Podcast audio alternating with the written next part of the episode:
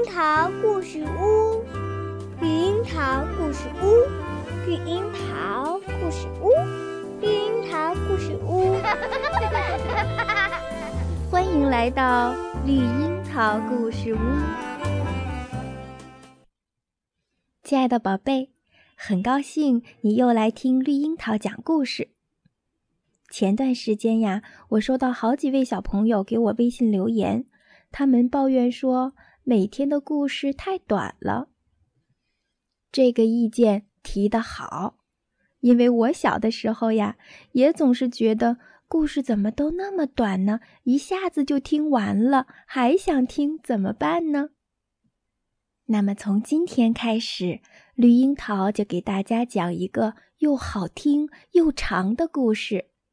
它的名字叫《风雨河岸柳》，也有的翻译成《杨柳风》。它是一部非常有趣的、很经典的儿童小说。这部书里讲了很可爱的几个动物：胆小怕事但又生性喜欢冒险的鼹鼠，热情好客、充满浪漫的河鼠，侠义十足、具有领袖风范的老獾。还有喜欢吹牛、臭显摆、追求时髦的蛤蟆，敦厚老实的水獭。想和他们一起去冒险吗？那么开始听故事吧。鼹鼠整个早上都在辛苦地打扫着它的小屋，它扫着、洗着、拖地板、掸墙壁。一会儿站在椅子上擦洗着食品柜顶，一会儿钻进床底清理杂物，一会儿又卷起地毯。他不停地清扫着，直到累得胳膊酸、脊背疼。这正是开春时节，到处都充满了春天的气息，就连鼹鼠这个地下阴暗的小窝里也洋溢着春意。春天意味着万物变化，阳光明媚，新叶吐芽，所以大家一点儿也不奇怪。鼹鼠突然扔下扫帚，感叹道：“哦，真无聊！我讨厌大扫除。地面上有什么东西在召唤着他。”他跑出房间，开始挖洞，钻向有阳光照耀的地方。他挖了推，推了挖，嘴里还喃喃自语着：“向上，向上。”最后，他的鼻子触到了阳光，他发现他正在一块田地的暖烘烘的草丛里。这儿真不错，这比大扫除要好得多。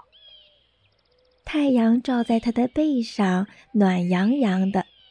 四周有鸟儿在唱着动听的歌，他高兴地蹦了一下，活动活动筋骨，然后穿过田地向树丛走去。他这里走走，那里转转，穿过田野，逛过树林，最大限度地调动自己的视觉、嗅觉和听觉。各处的动物和鸟儿。都一边说笑着，一边忙着找食物，忙着为春天筑新巢。鼹鼠可喜欢这些了，不知不觉，它来到了一条河边。它至今还从未见过河水，这个明澈耀眼的奇妙之物。它欢蹦乱跳地穿梭在岸边树林的倒影之间，它从不停息。匆匆奔流着，却一路欢声笑语。鼹鼠马上就喜欢上它了。它沿着河岸走着，并一直听着、看着。最后，它坐在草地上，欣赏着河对岸的风景。那儿有一个黑洞，鼹鼠出神地看着，想。在河边有一间小房子，应该会很惬意的。他看着看着，发现有东西在洞里闪烁。很快，他看清那是一只眼睛，然后一张脸也出现了，一张褐色的小脸，长着几根胡须，眼睛亮亮的，耳朵小小的，毛发厚而亮。这是只水老鼠。于是他们俩都站了起来，看着对方。你好，鼹鼠。你好，水鼠。你愿意过来吗？哦，说起来容易。鼹鼠有点嗔怪地说：“河对他来说是很陌生的，他不知道。”怎样才能到达河对岸？水鼠一声没吭，便不见了。不久又出现了，坐在一条蓝白相间的小船上。它很快地向鼹鼠这边驶来，靠岸边停了下来。不一会儿，鼹鼠满怀好奇和兴奋地发现，他自己。确确实实的坐在了一条真正的船上。当水鼠将船划离河岸时，鼹鼠对他说：“你知道吗？我这辈子还从未坐过船呢。”“啊？什么？我亲爱的伙计，你算白活了。相信我，没有什么，真的没有什么。”比在船上打发时光更惬意了。你可以滑向河的上游或下游，还可以随意停下来，一点儿问题也没有。总有事做，但如果你不想去做，也不用勉强。你可以干你愿意干的事儿。哎，看这儿！如果你今天没事儿，我们为什么不一起在河上玩它一整天呢？鼹鼠带着极大的兴趣听完了这一切，然后他向后靠坐在那张舒服的座位上，回答道：“这将是多么美妙的一天呐！我们现在就出发吧。”但是水鼠先回到了洞里，一会儿又出来了，提着一只又大又沉的午餐篮。他把篮子移进船内鼹鼠的脚下，然后开始向下游划去。这俩朋友时不时的聊着天，但更多的时候，鼹鼠仅仅是神思恍惚地注视着河水，享受着自然界的音响、气味，还有阳光。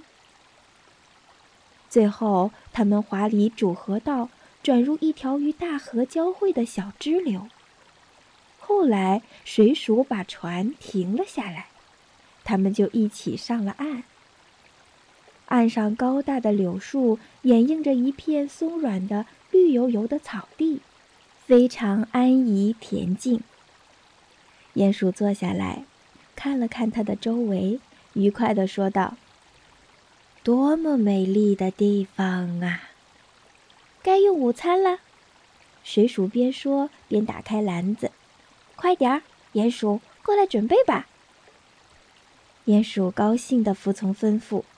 经过一早上的大扫除，它确实非常饿了。这是一顿多么丰富的午餐啊！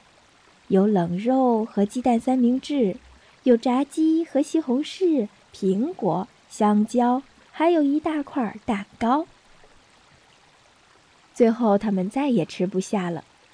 鼹鼠躺倒在地。懒懒的看着河水，不一会儿，他坐了起来。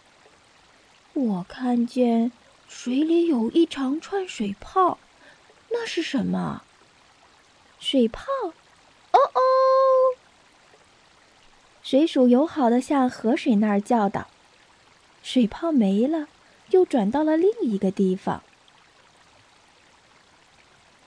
到底这两个小伙伴发现了什么呢？”